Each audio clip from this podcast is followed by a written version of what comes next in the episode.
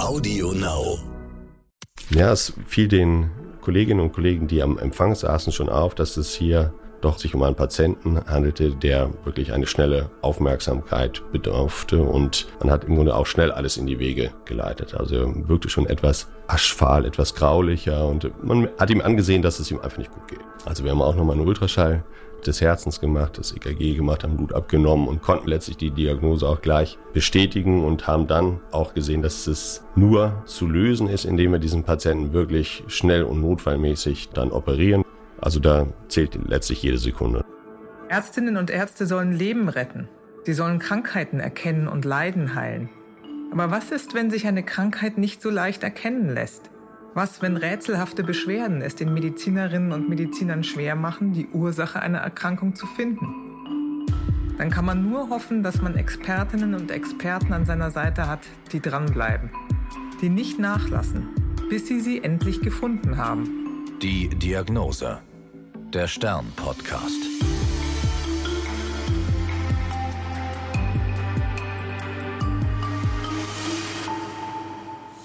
Ich bin Annika Geisler, Ärztin und Redakteurin und beim Stern für die Rubrik Die Diagnose verantwortlich. Hier erzählen Medizinerinnen und Mediziner von ihren ungewöhnlichsten Fällen. Heute spreche ich mit Professor Dr. Carsten Südow. Er ist Chefarzt der Klinik für Kardiologie im Albertinen Krankenhaus in Hamburg.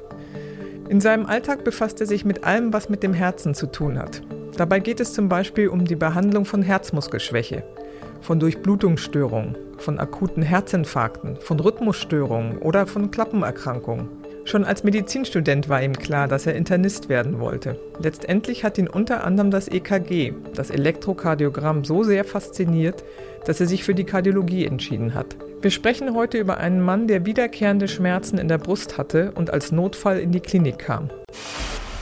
Ja, es war ein Patient oder ist nach wie vor ein Patient, der äh, Mitte 50 Jahre alt war. Mm, er wurde uns vorgestellt von einem niedergelassenen Kardiologen, bei dem hatte sich der Patient vorgestellt. Und die Geschichte war so, dass der Patient circa drei Wochen bevor sich bei dem Kollegen gemeldet hatte, schon mal ein Schmerzereignis hatte, ein Brustschmerzereignis hatte, das konnte er nicht so richtig einordnen, hatte versucht, das am geöffneten Fenster etwas abklingen zu lassen, wegzuatmen, wie er das beschrieb, und hatte dann ein erneutes Ereignis drei Wochen später und hatte sich dann, weil er weiter weg wohnte, nicht direkt in Hamburg wohnte, um einen Termin gekümmert, ist dann angereist und der Termin war an einem Montag und dort hat er sich dann vorgestellt bei den niedergelassenen Kardiologen. Die haben entsprechende Untersuchungen gemacht, haben sich den Patienten näher angeschaut und dann relativ kurzfristig und akut bei uns gemeldet. Hm. Und wie war die Verfassung des Patienten, als er sich erstmal in der Praxis vorstellte? Ja, es fiel den Kolleginnen und Kollegen, die am Empfang saßen, schon auf, dass es hier doch um einen, sich um einen Patienten handelte, der wirklich eine schnelle Aufmerksamkeit bedurfte und man hat im Grunde auch schnell alles in die Wege geleitet. Also er wirkte schon etwas aschfahl, etwas graulicher und man hat ihm angesehen, dass es ihm einfach nicht gut geht. Hm. Und nochmal zu den zeitlichen Abläufen, damit man das so in der inneren Zeitleiste vom Auge, vom inneren Auge haben kann. Können Sie nochmal sagen, wann war das erste Ereignis und äh, was war jetzt kurz vor der Praxisvorstellung? Also, dass man das nochmal zeitlich hintereinander sich vorstellen kann, wie mhm. lange das auseinander lag? Gerne. Also wenn wir von dem Tag der Vorstellung in der Praxis zurückgehen, dann war drei Wochen zuvor, hat er Schmerzen gehabt, Brustschmerzen gehabt, Unwohlsein gehabt. Dann war es irgendwann wieder gut und drei Tage bevor er sich dann auch um den Termin gekümmert hat beim niedergelassenen Kollegen, hat er ein erneutes Schmerzereignis gehabt und dann hat er sich im Grunde nach Hamburg auf den Weg gemacht am Freitag und hatte einen Termin für den Montag. Hm. Das heißt, das Wochenende hat er so noch über die Bühne gebracht. Genau, er hat es auch nicht so dramatisch geschildert, dass man sagen musste, okay, kommen Sie direkt in die Notaufnahme, gehen Sie gar nicht in die Praxis, sondern fahren Sie direkt in ein, ein Krankenhaus, was optimalerweise so eine Brustschmerz-Chest-Pain-Unit hat. Mhm. Und dann haben Sie gesagt, der Patient kam direkt von der Praxis zu Ihnen, wurde als doch äh, sehr dringlicher Fall erkannt. Äh, wo kam er bei Ihnen in der Klinik an und wie ging das weiter? Also ich hatte Ihnen ja gerade ausgeführt, dass die Kolleginnen und Kollegen in der Praxis wirklich extrem gut da reagiert haben und die Patienten direkt durchgenommen haben für die Untersuchung, sprich eine Ultraschalluntersuchung, sprich eine EKG-Untersuchung. Und daran konnte man schon sehen, dass irgendetwas auffällig ist und dass dieser Patient umgehend aus der Praxis mittels Rettungswagen, Notarzt in ein Krankenhaus verlegt werden muss. Und dann ist es wie folgt gewesen, dass der behandelnde Kardiologe uns direkt telefonisch schon kontaktiert hat und gesagt, du, da ist jemand unterwegs zu euch ins Krankenhaus mit dem Notarzt in die Chest Pain Unit, in die Brustschmerzambulanz, also eine kleine Untereinheit innerhalb der Notaufnahme eines Krankenhauses. Bitte auch bei euch volle Aufmerksamkeit. Ihr müsst euch dringend und umgehend um diesen Patienten kümmern. Und als der Patient bei Ihnen ankam, waren alle schon innerhalb acht Stellung. Was genau. passierte genau. dann? Aufgrund der Schilderung, der Verdachtsdiagnose oder auch schon der eigentlich bestätigten Diagnose, muss man sagen, hatten wir schon ein interdisziplinäres Team aus Herzchirurgen, aus Kardiologen und die Kolleginnen und Kollegen, die für die Chestband Unit an dem Tag eingeteilt waren, im Grunde vor Ort, sodass wir direkt aus dem Rettungswagen, aus dem Notarztwagen diesen Patienten entgegennehmen konnten, uns nochmal einen Blick verschaffen konnten, einen Überblick verschaffen konnten und dann auch nochmal die weiterführende Diagnostik und dann Therapie umgehend einleiten konnten. Das ist dann wirklich so ein bisschen wie im Film oder wie in der Fernsehserie, wenn Sie da schon mit mehreren Mann stehen und den übernehmen aus dem Rettungswagen. Muss man sich das so vorstellen? Genau, das ist natürlich nicht bei jedem Patienten, das kann man gar nicht machen, aber bei Patienten, wo im Grunde in der Vortriagierung, das heißt, wenn ein anderer Experte schon sich einen Einblick verschafft hat, einen Eindruck verschafft hat, dann können wir es tatsächlich so planen, dass wir da auch keinen Zeitverlust haben und nicht das Rad wieder neu erfinden müssen, wieder von vorne anfangen müssen. Das ist kostbare Zeit die der Patient oder Patientin mitunter bei bestimmten Konstellationen überhaupt nicht hat. Und da gilt es wirklich unverzüglich, die richtigen Entscheidungen zu treffen. Was haben Sie dann an Diagnostik bei sich vor Ort gemacht? Also wir haben auch nochmal einen Ultraschall des, des Herzens gemacht, das EKG gemacht, haben Blut abgenommen und haben im Grunde auch bei dem Ultraschall, das ist relativ zügig und schnell zu machen, das machen wir direkt in diesem Schockraum, wo die Patienten in der Chestbin Unit zunächst einmal kommen, wo der, die Übergabe stattfindet vom Notarzt zum Klinikpersonal, konnten wir letztlich die Diagnose auch gleich bestätigen und haben dann auch gesehen, dass es nur zu lösen ist, indem wir diesen Patienten wirklich schnell und notfallmäßig dann, dann operieren. Wir haben noch ein Kernspin des, des Herzens notfallmäßig gemacht und in Vorbereitung auf den herzchirurgischen Eingriff dann auch eine Darstellung der Herzkranzgefäße, sprich eine akut, eine Notfall-Herzkatheteruntersuchung, Koronarangiographie. Was haben Sie denn äh, im EKG gesehen? Was haben die Blutwerte ergeben? Was hat der Kernspin ergeben? Genau. Im EKG konnten wir schon sehen, dass es offensichtlich ein stattgehabter Herzinfarkt war. Also ein Herzinfarkt passend zu der Geschichte des Patienten, dass er sagte, Mensch, vor drei Wochen habe ich doch massive Brustschmerzen und Unwohlsein gehabt, dass offensichtlich zu dem Zeitpunkt ein Herzinfarkt stattgefunden hat. Und der Herzinfarkt, das kann man anhand der EKG-Ableitung so ein bisschen sehen. Es ist die Vorderwand, es ist die Seitenwand, es ist die Hinterwand. Es ist ein ausgiebiger Infarkt, Herzmuskelinfarkt, Myokardinfarkt der Herzvorderwand gewesen ist. Im Ultraschall konnten wir sehen, dass da tatsächlich eine ja, große Ausbeulung in diesem Bereich ist. Und der Herzmuskel wird von drei großen, wenn man so möchte, Herzkranzgefäßen versorgt. Und die Arterie, die zur Herzspitze geht, die LAD oder Riva, wenn man das anatomisch auf Latein einmal besprechen möchte, Ramus interventricularis anterior, die Vorderwandarterie, die scheint verschlossen gewesen zu sein und immer noch verschlossen zu sein. Und die hat zum Absterben des zu versorgenden Gefäßes der Vorderwand geführt. Und da das Gefäß sich auch nicht spontan wieder eröffnet hatte vor drei Wochen, hat das letztlich zu einer riesen Narbe geführt. Und diese Narbe hat sich zusätzlich durch die Umbauprozesse zu einer großen Aussackung, zu einem großen Aneurysma, wie wir das nennen, ausgebildet.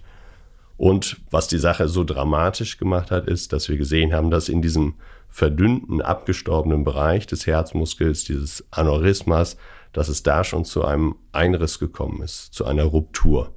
Und diese Ruptur wurde letztlich nur noch gedeckt durch die Herzhöhle, durch die Herzhülle, durch das Perikard. Das ist sozusagen die Umgebung oder ja, das Herz liegt ja nicht einfach frei im Körper, sonst, sondern ist nochmal umhüllt. Das ist dann also ein sehr dramatischer Befund gewesen. Wie viel Zeit hat man da zu reagieren? Wie schnell waren Sie? Also da zählt letztlich jede Sekunde. Ne? Und zusätzlich zu dieser großen Narbe der Aussackung des Eingriffs haben wir gesehen, dass die Pumpfunktion des Herzmuskels im Grunde auch höchstgradig eingeschränkt war bei diesem Patienten. Mhm. Ja, das heißt, wir müssen nochmal genau die Anatomie verstehen, dass wir im Grunde einen bestmöglichen herzchirurgischen Einsatz schon planen können, sprich, wo ist die Ruptur, wie groß ist das Gewebe, wie viel krankes Gewebe ist da und wir möchten gern wissen, wie steht es um die Koronaranatomie. Also ist davon auszugehen, dass diese LAD oder Riva im Grunde alt verschlossen ist. Da bedarf es keine zusätzliche Blutversorgung. Aber wir wollen natürlich auch wissen, wie steht es um die anderen beiden Herzkranzgefäße, CFX und die RCA. Ist da alles in Ordnung? Oder bei diesem ausgeprägten Befund muss da gegebenenfalls eine Bypassversorgung stattfinden. Und das haben wir zügig hintereinander weggemacht. Parallel haben wir schon den herzchirurgischen OP-Saal vorbereitet und der herzchirurgische Operateur hat letztlich sein Team schon zusammengestellt mhm. und wartete nur, bis wir das alles zusammengefasst haben. Sie haben ja gesagt, es ging zum einen um die Herzkranzgefäße, äh, die nicht in Ordnung oder verstopft waren, oder e-, eines davon zumindest ganz klar und deutlich. Zum anderen hatten Sie einen Riss gesehen im Herzmuskel. Das heißt, Sie haben erst eine Herzkatheteruntersuchung gemacht, um zu gucken, was ist mit den Gefäßen los. Muss man sich das so vorstellen? Also die Herzkranzgefäße sind letztlich ursächlich oder eins der drei großen Herzkranzgefäße war ursächlich für den großen Schaden, der großen Schaden des Herzmuskels mit diesem Einriss, was ja erfreulicherweise oder glücklicherweise nicht so häufig als Komplikation auftritt, aber wenn es auftritt, natürlich ernst, sehr ernst zu nehmen ist.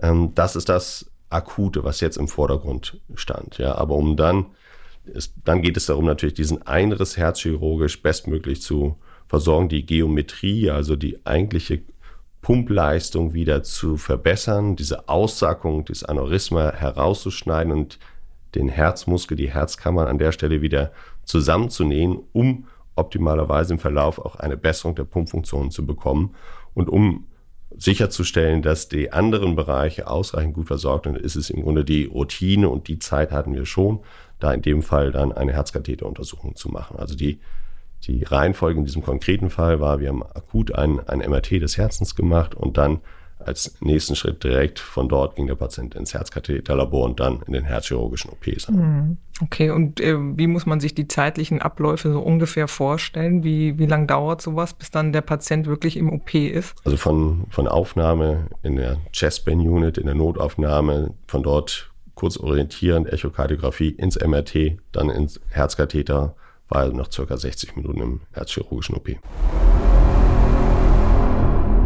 Und was haben die Kollegen dann äh, im OP gemacht? Wie muss man sich das vorstellen? Was haben die gesehen? Also erstmal muss man natürlich rein technisch überlegen, wie kommt man überhaupt da, dorthin. Und da ist es in dem Fall tatsächlich notwendig, dass man ähm, den Brustkorb eröffnet, sprich an dem Brustbein das Brustbein aufsägt und den Brustkorb eröffnet.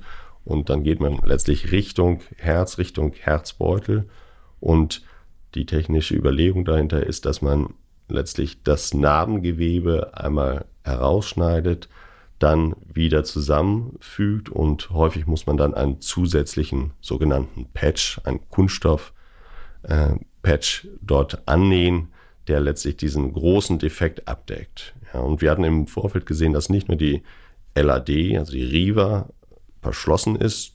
Das muss man dann nicht groß Bypass versorgen, weil das Areal, was durch den Verschluss dort hinter dieser Herzkranzgefäß liegt, ist irreversibel kaputt. Das ist genau dieser Bereich, der von den Kollegen aus der Herzchirurgie dort heraus operiert wurde und neu moduliert worden ist und haben gesehen, dass im Bereich der Hinterwand, im Bereich der rechten Kranzarterie, der RCA, auch noch eine relevante Engstelle ist, sodass die Kollegen, nachdem sie das eigentlich akute Problem, diesen Riss des Herzmuskels der linken Kammer versorgt haben, dann zusätzlich noch einen Bypass auf die rechte Kranzarterie versorgt haben. Mhm. Und können Sie sagen, hm, wenn Sie sagen, dass der Herzmuskel hatte einen Riss, das klingt ja sehr dramatisch. Also man könnte sich, wenn man sich das so bildlich vorstellt, ja auch vorstellen, naja, dann läuft das Blut einfach aus dem Herzmuskel raus, aber dann wäre der Patient ja sofort verstorben. Äh, können Sie das nochmal erklären, was da passiert ist, warum das nicht eingetreten ist? Zum Glück ja. Genau, das war, ist natürlich die Gefahr und das war ja auch genau die Rationale, warum der niedergelassene Kollege und warum wir im Grunde jetzt nicht groß gewartet haben, sondern diesen Patienten umgehend nach der Diagnostik im herzchirurgischen Eingriff ähm, zugewiesen haben. Sie sprachen das schon an, die unterschiedlichen Hüllen, die dort sind, ja, das Endokard, das Perikard. Und wahrscheinlich hat er Glück im Unglück gehabt, also bei dem initialen Schmerzereignis ist es sicherlich zum Verschluss der Herzkranzarterie, der LAD, gekommen, darunter dann zu dem Infarkt. Und im Rahmen eines Herzinfarktes kommt es letztlich zu Umbauvorgängen des, des Herzmuskels, zu Aktivierung. Teil des Gefäßes wird vielleicht spontan rekanalisiert oder in Fällen, wo es dann nicht der Fall ist, kommt es zu einem großen Narbengebiet, wo der Herzmuskel dann in mehreren Schritten, mehreren Zeiten dann zu Bindegewebe und zu Narbe umgebaut wird. Und das zweite Ereignis, so unsere Ableitung zumindest, war wahrscheinlich tatsächlich der Riss, die Ruptur, die dort stattgefunden hat. Und glücklicherweise war das wahrscheinlich durch, den zeitlichen, durch das zeitliche Intervall noch ausreichend abgedeckt, dass das Perikard, der umliegende Herzbeutel, letztlich verhindert hat, dass es in diesem Beutel selbst oder tatsächlich durch den Beutel rausläuft. Und wenn das der, der Fall wäre, dann muss man sagen, ist es eine derartig akut lebensbedrohliche Situation, wo man nahezu keine Chance hat, das zu überleben. Selbst wenn man das direkt sieht, selbst wenn man das im, in der Notaufnahme sieht oder in der Praxis sieht, dann ist gar keine Zeit. Dann ist es selbst schon eine hochletale Situation, wenn sowas im Grunde direkt im, im Herzkatheter oder im OP gesehen wird. Das heißt, Glück im Unglück, kann man das so zusammenfassen, dass der Herzbeutel dann doch irgendwie sich in diesem Umbauprozess so verklebt hat, dass er das abgedeckt hat, das Loch? So kann man das sagen, ja. Aber mhm. das beschönigt natürlich so ein bisschen die Konstellation, dass man sagen muss, okay, optimal wäre natürlich gewesen, wenn man dieses Schmerzereignis akut wahrgenommen hätte als etwas Bedrohliches. Mhm. Aber da hat man natürlich auch immer andere Assoziationen und jeder Patient, jede Patientin ist dann natürlich auch anders, wie man diese Schmerzen für sich selbst wahrnimmt. Hm, das können wir ja vielleicht gleich nochmal im Anschluss besprechen, wie die Symptome sind, wie sie bei Männern sind, wie sie bei Frauen sind, was man machen sollte. Wie ging es denn mit dem Patienten weiter nach dieser akuten OP? Ja, nach dem herzchirurgischen Eingriff sind die Patienten bei uns immer noch für ein, zwei Tage oder je nachdem, wie umfangreich der, der Eingriff war, auf der Herz, herzchirurgischen Intensivstation. Ähm, so ein Eingriff, wie man sich vorstellen kann, wird natürlich in Vollnarkose durchge geführt. Der Patient hat einen, einen Beatmungsschlauch, den man im Grunde, sobald der Patient sich hämodynamisch, sprich vom Herzkreislauf, vom Blutdruck gut stabilisiert hat, ähm, wird versucht, dieser Beatmungsschlauch, dieser Tubus auch zu entfernen. Und in der Regel sind die Patienten dann noch ein bis zwei ähm, Tage auf der Intensivstation, kommen dann auf die periphere Monitorstation, also auf die Normalstation, wo man aber noch eine etwas intensiviertere Nachtbeobachtung hat nennen das Intermediate Care Station, wo man auch noch Blutdruck, Monitor, eine engmaschige Betreuung hat. Normalerweise sind die Patienten dann nach, je nachdem wie die Pumpfunktion sich dann auch entwickelt, nach einer Woche meist so, dass sie dann auch nach Hause entlassen werden können. Eine bis zehn Tage, also sieben bis zehn Tage, zwei Wochen vielleicht. Mhm. Und wie ging es danach weiter? Haben Sie den Patienten gesehen? Haben Sie die Geschichte ein bisschen verfolgt, wie er sich langsam erholt hat wieder? Ja, das interessiert einen natürlich auch, wie, wie geht es dann, dann weiter, weil das ist natürlich eine hochkomplexe Eingriff, den unsere Kollegen der Herzchirurgie ja wirklich äh, sensationell dort, dort hinbekommen haben. Und es interessiert uns dann natürlich auch der weitere Verlauf. Bessert sich die Pumpfunktion? Wir haben so einen Marker der, der Pumpfunktion, EF heißt das, Ejektionsfraktion. Alles, was über 55 Prozent ist, ist eine normale Pumpfunktion. Der Patient kam mit einer EF von 20 Prozent in der Akutphase. Ja. Das heißt, alles, was unter 35 Prozent ist, heißt eine hochgradig. In diesem Fall würden wir diese 20 Prozent als höchstgradig eingeschränkt ansehen. Und durch die Operation im Bereich der Narbe, durch das ja, Ausschneiden der Narbe, kann man das vereinfacht sagen, und die Wiederherstellung der Geometrie begleiten mit der entsprechenden medikamentösen Therapie, der Herzmuskelschwäche, der Herzinsuffizienztherapie, ist natürlich unsere Hoffnung und Erwartung für den Patienten gewesen, dass sich die Pumpfunktion merklich bessert. Und das haben wir in der Tat einmal kontrolliert, auch mittels MRT, also Kernspin des Herzens. Das war die gleiche Untersuchung, die wir für die exakte Dokumentation der Geometrie in der Akutphase benutzt haben, auch nochmal durchgeführt. Und da konnten wir sehen, in einem relativ kleinen Zeitraum, wenn wir von drei Monaten sprechen und über Herzmuskelverbesserung, Veränderungen sprechen, ist das ein relativ kleinerer, kleiner Zeitraum, hat sich diese Pumpfunktion durch die Kombination herzchirurgische Operation, medikamentöse Therapie wurde schon merklich gebessert auf 44 Prozent. Mhm. Ja, und da ist auch durchaus davon auszugehen, wenn man das Ganze weitere drei Monate oder ein Jahr später nochmal kontrolliert, dass es noch etwas besser wird. Es wird ganz sicher nicht auf die, die ursprüngliche normale Pumpfunktion zu nehmen, aber Das ist sicherlich ein Bereich, eine EF, eine Ejektionsfraktion, eine Pumpfunktion des linken Herzens von 44 Prozent. Da wird der Patient recht ordentlich und recht gut im Grunde seinen Alltag und auch seine körperliche Aktivität machen können. Das ist ja sehr erfreulich für den Patienten, dass das dann letztlich so gut ausgegangen ist. Wenn wir nochmal zum Anfang zurückspringen zu den Symptomen, das ist ja vielleicht doch nochmal wichtig zu erwähnen, was sind die klassischen Symptome? Man meint ja immer, ja, irgendwie weiß ich das, das tut dann bestimmt weh in der Brust und ich habe irgendwie Schmerzen. Ähm, hat aber ja nicht zwingend zur Folge gehabt, dass dann der Notarzt gerufen worden ist in diesem Fall. Das heißt, was haben Sie da für Erfahrungen? Welche Spannbreite an Symptomen gibt es? Und wie reagieren die Menschen drauf und warum oftmals der eine so, der andere so? Ja, vielleicht um das ein bisschen zu differenzieren, muss man einmal unterscheiden, wie sind die Beschwerden in dem akuten Setting. Und häufig ist ja eine andere Phase, die noch vorgeschaltet ist. Wenn wir uns die drei Herzkranzgefäße wieder anschauen, ähm, entstehen die Beschwerden ja dadurch, dass sich Plaques, dass sich da Verengungen, Stenosen ausbilden. Und eine ganze Zeit lang, wenn diese Engstelle nur 20, 30, 40, 50 Prozent des Gefäßes ausmacht, ist man wahrscheinlich nahezu beschwerdefrei und bemerkt das gar nicht. Wenn diese Engstelle aber weiter wächst und der Fluss aber noch da ist, dann sind die typischen Beschwerden Angina pectoris, Brustenge, Enge auf der Brust oder Kurzatmigkeit, Dyspnoe.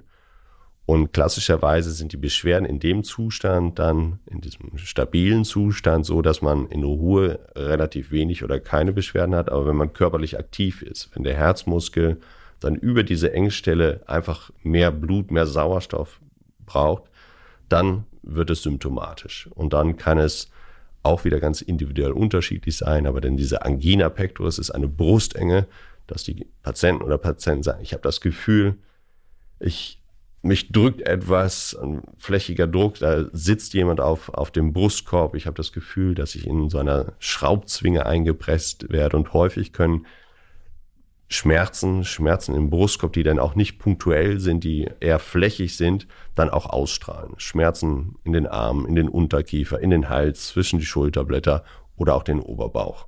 Ja. Das ist dieses Setting der stabilen oder instabilen Angina pectoris und koronaren Herzerkrankungen. Und wir müssen auch unterscheiden, weil Sie das sagten, natürlich, jeder Patient hat natürlich einen unterschiedlichen Primärcharakter. Ja. Der eine hört sehr in sich rein, der eine sagt, na, ich habe eine gute Erklärung, ich habe einen schweren Stein ge getragen, ach ne, ich will gar was soll mich denn schon? Ich bin doch gesund, ich, was soll mich denn da schon einherholen?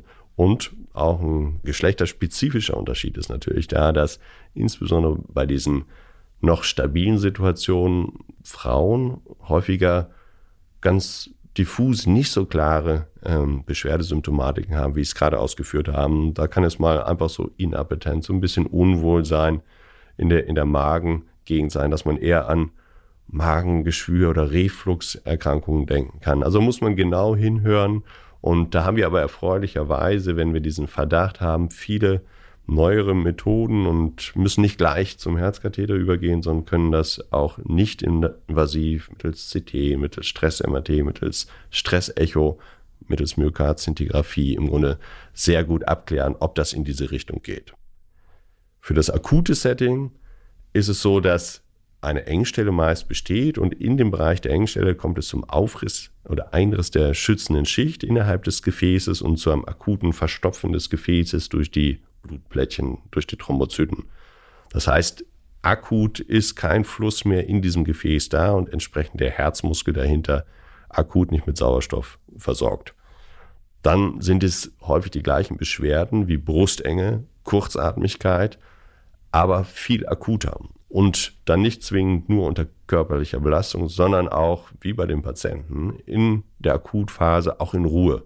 Und einhergehend mit diesem massiven Schmerz und dem Untergang und dem, der Minderdurchblutung des Herzmuskels auch entsprechende vegetative Symptome. Unter vegetativen Symptomen verstehen wir Schwitzen, Übelkeit, Zunahme der, der Herzfrequenz und auch dieses ja, Aschfahle, das Blasssein, letztlich genau das, wo die Kolleginnen und Kollegen da schon an der Rezeption beim, beim niedergelassenen Kardiologen hervorragend reagiert haben und gesagt haben, oh, da stimmt irgendwas nicht. Und ähm, wenn man sich diese Symptome jetzt mal zu Hause vergegenwärtigt, scheuen sich ja, glaube ich, immer noch viele Menschen, dann wirklich den Notarzt zu rufen, weil sie gesagt haben, manche hören vielleicht nicht so doll in sich rein, manche haben eine andere Erklärung dafür. Wie ist das jetzt in der Corona-Zeit? Was haben Sie da für Erfahrungen gemacht? Ja, es war schon so, dass gerade am, in der ersten Welle oder am Anfang der Corona-Zeit natürlich auch viel Verunsicherung war und man schon bemerkt haben, dass die, die Patienten bei, wahrscheinlich bei gerade geschilderten Symptomen entweder nicht zur weiteren Abklärung gegangen sind, was man ein Stück weit ja auch nachvollziehen konnte, dass man sagt, Mensch, wir wissen gar nicht, wie ist denn die Infektionslage, wie kann ich mich denn anstecken, ähm, so dass man vielleicht auch im stabilen Setting viele Patienten und Patientinnen gar nicht früh genug diagnostiziert hatte und das ging dann letztlich durch die Pandemie, durch den Lockdown immer, immer weiter und irgendwann sind die Patienten dann als akuter Fall, als akuter Herzinfarkt oder Patientin, Patient mit akutem Herzinfarkt zu uns in, der, in die Klinik gekommen. Das haben wir schon gesehen, dass viele Patienten wirklich, die in dem akuten Setting dann gekommen sind, die doch ein, zwei, drei Tage oder ein bisschen zu lange gewartet haben. Ja. Ähm, da kann man schon oder muss man schon sagen, dass für bestimmte Erkrankungen im Grunde, egal wie die Konstellation ist, egal was links und rechts von einem passiert, sei es die Corona-Pandemie oder ähnliche Dinge, da besteht akute Lebensgefahr. Das gleiche gilt für Patienten mit, mit Schlaganfall, Herzinfarkt. Ähm, da sollte man nicht zögern, sondern wenn diese beschriebenen Symptome auftreten, da sollte man wirklich entweder wird sich ein Akuttermin beim, beim Hausarzt äh, nehmen, wenn man das Gefühl hat, das ist dieser erste skizzierte Bereich von Kurzatmigkeit, Brustenge unter körperlicher Anstrengung. Wenn man wie bei dem Patienten merkt, oh, es stimmt irgendwas nicht, ich habe richtig Brustschmerzen, ich fühle mich auch schlecht, dann zu Hause bleiben, Tür öffnen, Notarzt anrufen und dann direkt mit dem Notarzt oder Rettungswagen inklusive Notarzt in ein Krankenhaus, wo man im Grunde auch akut und 24 Stunden am Tag, jeden Tag die Woche letztlich einen akuten Herzkatheter-Eingriff durchführen kann. Und das sind in aller Regel die Krankenhäuser, die auch eine Chestband-Unit dann auch haben. Mhm. Wenn Sie zu, den, zu dem konkreten Fall nochmal zurückkommen und sich äh, den vergegenwärtigen, wie oft haben Sie so dramatische Fälle bei sich im Alltag?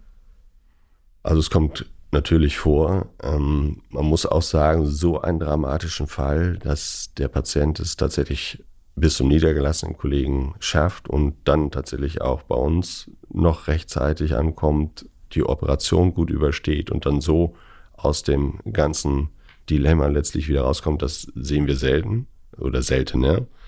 Warum? Weil natürlich der Patient, der hat uns schon gesagt, wir hatten es besprochen, natürlich wirklich extrem Glück im Unglück gehabt hätte, dass der Patient auf einen dieser Etappen auch plötzlich hätte versterben können, wäre tatsächlich da. Und diese Patienten sehen wir na, natürlich dann nicht. Ja. Und der Anteil für Herzmuskelaneurysma als ja, Komplikation oder als Entität im Rahmen eines akuten oder etwas chronisch superakuten Herzinfarktes liegt ungefähr so zwischen 1 und 8 Prozent und 1 und 8 Prozent nehmen diese Dramatik mit der Myokardruptur. Also das ist nicht so häufig glücklicherweise, weil die Patienten und Patienten früher kommen. Ja, und dann diese Konstellation und diese massive Veränderung des Herzmuskels, die Ausdünnung in dem Infarktareal dann auch weniger auftritt. Aber 30 Prozent versterben tatsächlich mit, wenn es so, so weit kommt, dass es dann zu so einem Einriss kommt. Wenn Sie diese besondere Ausprägung haben, sind das 30 Prozent. Genau, also 30 Prozent der Patienten versterben mit so, so einem Einriss, wenn es mhm. da ist. Also wirklich viel Glück gehabt der Patient. Und vielleicht als letztes noch um hoffentlich positives äh, Resümee, wie ist das überhaupt die Sterblichkeit bei, ich sag mal, allen Myokardinfarkten? Wie hat sich das in den letzten Jahren entwickelt? Also wir haben natürlich ähm, viele Möglichkeiten und auch das, ja, die interventionellen Verfahren haben natürlich extrem sich weiterentwickelt. Wenn Sie nur den Zugangsweg nehmen, früher haben wir die Untersuchung über die Leiste gemacht, jetzt machen wir ja nahezu 99 Prozent der, der Untersuchungen bei uns im Krankenhaus über das Handgelenk. Das heißt, sie haben viel weniger Blutungskomplikationen, Blutungsgefäß-Thematiken, ähm, die sie bearbeiten müssen. Aber es bleibt natürlich, der Patient, die Patientin muss natürlich auch mitmachen. Er muss natürlich auch die die Beschwerden, die Symptome schildern und dann entsprechend relativ zeitnah oder sehr zeitnah entweder direkt mit dem Notarzt in die, ins Krankenhaus kommen oder sich entsprechend bei dem stabileren Setting dann beim Hausarzt oder beim Kardiologen merken. Ja, das, wir haben immer noch einen, einen großen Anteil an Patienten, die auch mit einem akuten Setting kommen. Das liegt aber auch bedingt in der Pathophysiologie, sprich wie kommt es zu einer Entstehung des Herzinfarktes, dass man das nicht bei Null haben muss, aber da ist natürlich entsprechende Aufklärungsarbeit, Aufklärungsarbeit, was sind die Symptome, was kann ich tun, wenn ich diese Symptome habe und was mache ich dann, natürlich extrem wichtig. Das war die Diagnose. Ich bin Annika Geißler. Bleiben Sie gesund. Bis zum nächsten Mal. Die Diagnose. Der Stern-Podcast.